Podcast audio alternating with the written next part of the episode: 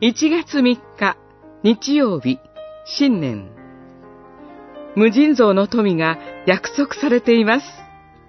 ローマの信徒への手紙8章31節から39節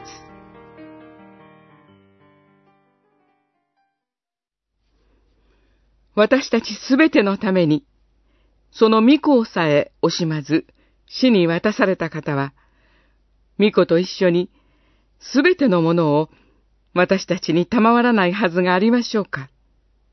八章三十二節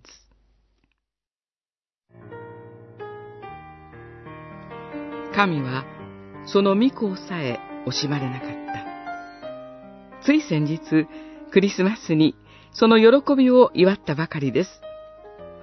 神の愛、その誠実と真剣味を疑う余地はどこにもありません。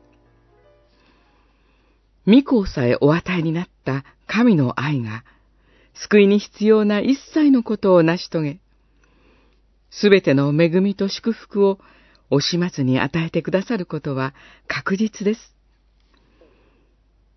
神の愛は、言葉や観念ではなく、御子を与えるほどの事実であり、一切を成し遂げる主権的な力です。